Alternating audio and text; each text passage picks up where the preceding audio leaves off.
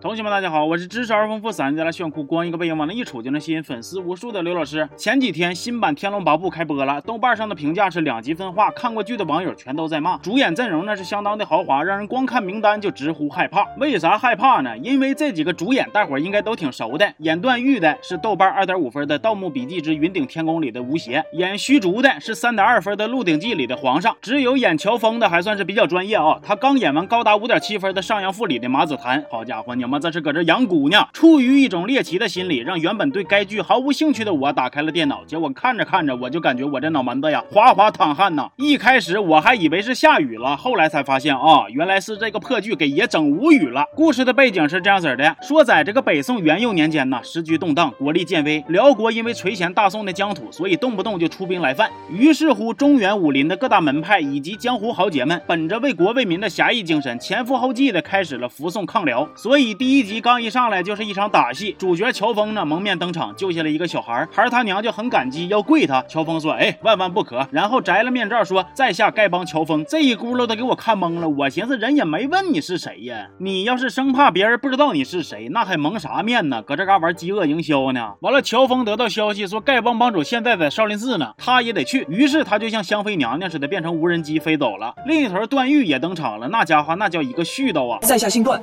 单名一个玉字，没学过什么武功。我是才呀，看见有人摔跤，无论他是真摔还是假摔，我总归是要笑的。你师傅是你师傅，你师傅啊不是我的师傅。你师傅让我上台跟你比剑，我呢一来不会，二来怕输，三来怕疼，四来怕死，所以啊，我绝技是不会跟你比的。会派叫做无量剑，佛经有云，无量有四，一慈二悲三喜四舍，娱乐之心为慈，拔苦之心为悲，喜众生离苦，获乐之心曰喜，于一切众生舍怨亲之念而平等一如为舍。Nice。那旁边正常的碳基生物也没见过这么能絮叨的呀，就问他说：“老弟呀，你是真不会呀，还是装傻呀？”我个人觉得吧，就他这个演技呢，让他装傻多少是有点强人所难了。这一段咋说也是沾了点真情流露了，咱说是啊。那接着身着限量款哪吒皮肤的钟灵上场了，坐墙头呵呵傻乐，还拿快腰带当混天绫使。我都知道这轱辘你们在弹幕会发啥，指定就是四个大字：双厨狂喜。接着镜头一转，一个大妹子正在各种梳洗打扮，抿了一口跟没抿一样的皇帝的新口红，还自带解说：琴手蛾眉，巧笑倩兮，美目盼兮。对，这个大妹子就是王语嫣。紧接着，阿朱和阿碧也登场了。紧接着，王语嫣心爱的表哥，这个打扮的跟个阴阳师似的慕容复，跟聚贤庄的少庄主尤坦之也登场了。紧接着，虚竹也登场了。紧接着，指关寺智光大师、玄贝大师、丐帮帮主汪建通、少林寺的玄慈方丈都都都登场了。对你没有听错，第一集短短的二十分钟，该登场的、不该登场的全都登场了。观众看剧的时候满脑子问号啊，大眼瞪小眼的问：已经开始了吗？制作方搁后头还噗呲抿嘴一乐呢，哼哼，没想到吧？已经结束了！救命啊！你们是不是还以为自己挺？幽默呢？完了，这部剧除了节奏混乱，剧里的每一个角色都应了那句老话呀：癞蛤蟆日青蛙，长得丑玩的花。就比如段誉啊，一天天戴个耳钉，挤眉弄眼，碎嘴叨舌，自言自语，而且还有严重的强迫症。那观众看完完全都 get 不到这个人物刻画是想表达啥，有啥寓意呀？尤其是我一个上升处女座，看完甚至还有那么点生气，寻思你是埋汰处女座呢吧？段誉跟钟灵认识之后，那手就跟开了自动锁头挂似的，一个不小心就往人家胸上杵，这个行为不愧是谦谦君子啊。后来他。俩被抓，人家让他去找解药，回来换钟灵，他扭脸就掉崖底了。然后在崖底玩的那叫一个开心呐，一点也看不出他身上还有一个救人的任务。神仙姐姐让他学武功杀逍遥派，他就又开始絮絮叨叨，絮絮叨叨。什么意思？我不要学武功啊？什么杀尽逍遥派弟子，更是绝技不能做的。可是神仙姐姐有命，焉能不遵呢？说不定他们早已经个个恶贯满盈，尽数被人除掉了，再不用我出手去杀。神仙姐姐啊，也早已心愿已成，不用耿耿长恨。取人内力而为我用，这不和偷盗旁人财物没有分别吗？啊！但是，但是神仙姐姐这个譬喻用的很好。百川入海是百川自行入大海，而不是大海去强取百川之水。嗯，这些坏人、恶人，他们来冒犯了神仙姐姐，神仙姐姐再取他们的内力为己用，就犹如，呃，夺走了屠夫手中的屠刀，而又不伤害屠夫的性命，何作之有？啊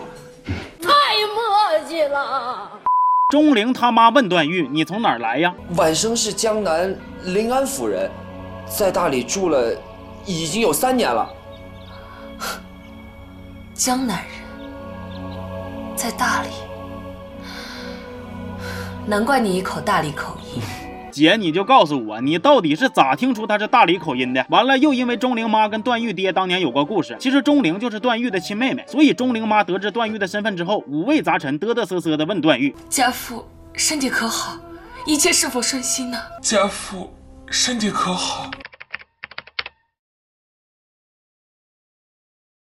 那家父是你爹，令尊是他爹，你爹身体好不好？你还问别人家孩子？你这也属于是开怀大笑了呀！这个钟灵妈呀，虽然知道自己姑娘被人绑了，但是好像也不咋着急。显然，她对老情人的关心可比对亲生闺女多多了。在之后各种机缘巧合之下，段誉结识了穆婉清，俩人折腾来折腾去的，穆婉清还决定非他不嫁了。完了，这个穆婉清在新版《天龙八部》里边也挺有意思，她吃钟灵的醋，就跟段誉说：“我不许你老是想着钟灵那小鬼。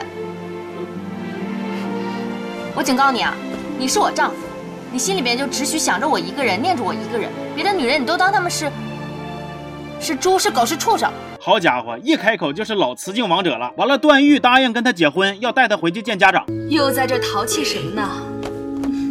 你你搂着他干嘛？娘，快放开！哎，婉妹，不得无礼。你一个出家人，不怕羞吗？你是他什么人啊？我与他定下婚约，自然就是他的妻子。没学会你爹的半分武功，却学会了他的风流胡闹。看我不打断你的狗腿，娘！这姑娘是真的很美，就是野了点儿，需好好管教才是。我野不野关你什么事？你再不放开，我对你不客气。哎，你哎，婉妹，不可！你可知道他是谁吗？娘，你别生气啊。她是，她是你娘啊！我跟他叫娘，你没听见吗？哎呀，我去了，这哪是穆婉清啊，这妥妥是一个小龙女呀！行，大爷你先凉快吧啊。好嘞。最让我受不了的是段誉跟王语嫣初相见的这一段啊，段誉憋了一泡尿，满花园转悠，说：“哎呀，我得找一个没人的地方啊。”接着他往这个花坛一蹲，脱了裤子，说：“哎呀，不行啊，大丈夫岂能蹲着尿尿啊？我得找一个能站着尿的。”完了，就在段誉憋的不行不行的时候，神仙姐姐登场了。神仙姐姐，谁？好家伙，众里寻他千百度，蓦然回首，那人却在尿意泛滥处，这他妈合理吗？接下来还有更恶心的，段誉见着神仙姐姐之后又惊又喜，然后他居然尿裤子了！哎呦我，对你们没有听错呀，拉了一地呀，还给了特写呀！咱说你翻拍不走心也就拉倒了，那怎么还走上肾了呢？之前搁云顶天宫里就演绎了一把小猫绝育，现在搁天龙八部里，这家伙尿频尿急尿不尽，拉拉尿尿一地，见着女的还尿裤兜子。我看着往后这漫长的戏路，这是跟前列腺干。看上了呀，是不是又跟我俩玩这个病态美这一出？一开始我还寻思呢，这编剧写这玩意儿到底是怎么想的呢？结果后来我看人家编剧原子弹自己也懵了，来了一个免责发言，推测可能是临场发挥的。那友情提示，上一次发免责的人是这个尿裤兜子的段誉。那至于编剧跟没跟组的事儿，咱先不论啊。如果真是临场发挥的，那这个就是演员和导演的锅了。我见过现场加戏的，但是没见过这么加戏的，是不是说导演理解错了呀？人家委婉的表示想加个床戏，你给理解成加一个尿床的戏了。完了，人家。说想加一个十八禁的戏，你给理解成加十八岁尿失禁的戏了啊？当然了，虽然段誉这边的一切看起来都是如此的莫名其妙，但是好在乔峰那头也没正常到哪去啊，以至于观众不会产生任何的割裂感。就说乔峰在第一集，他看见慕容复跟别人打架，那功夫好像还挺好，他就寻思，哇塞，这种高手我得跟他过两招啊，不过就得留遗憾呢。咱且不说峰哥到底是不是那种喜欢跟人打架斗狠、争名夺利的性格，也不说峰哥上来就要跟慕容复比武，到底合不合理？改编嘛，是吧？新版嘛，是吧？我得给新鲜事物一个接纳的态度和成长的空间嘛，是吧？咱就说。这俩人打架的这一轱辘戏啊，观感能有多差呢？在这个灰突突的滤镜之下，演员之间几乎没有任何一个招式能让观众看清，就一顿划了，这是纯拼内功呢，是不是？完了就这，旁边围观的群众还搁那呜嗷一直喊呢啊，他是乔峰啊，南慕容北乔峰的乔峰啊，太精彩了！哎，哥是 Q me，哥几个未免也有点太没见过世面了吧？就这都能看到你们呜嗷喊叫的，那我要是给你们观摩一场大哪刀撇我，你们不得当场激动的嘎过去啊？就这部剧，如果非要用一个词儿来形容的话话，那就是神奇。神奇的人设，神奇的台词，神奇的故事，神奇的节奏。表面上看起来，哎，贼快，那家伙头两集，一个个那角色就跟个脚尖踩脚后跟似的，往你眼前扎呀。那不知道的还以为这看个剧把这个走马灯给看出来了呢。但是实际上，你要是认真看剧，又感觉他们好像也没演啥，一件屁大点的小事能拉到十几分钟、二十分钟。我瞪俩眼珠子看剧啊，还给我看的哈欠连篇的。这种演了，但是又没完全演；懂了，但是又没完全懂。观众不看到最后一集，就始终是云里雾里的悬念风。我愿。便称之为电视剧界的薛定谔，也算是一次非常宝贵的人生经验了。那豆瓣上这部剧的简介说，该剧象征大千世界的芸芸众生皆逃不住情之一字带来的痛苦纠缠。确实，我现在就挺痛苦的，货真价实，爱了爱了。行吧，那么今天这期就先到这儿了。我是刘老师，咱们下期啊，对了，同学们还想往下看吗？想看的话，你们懂得啊。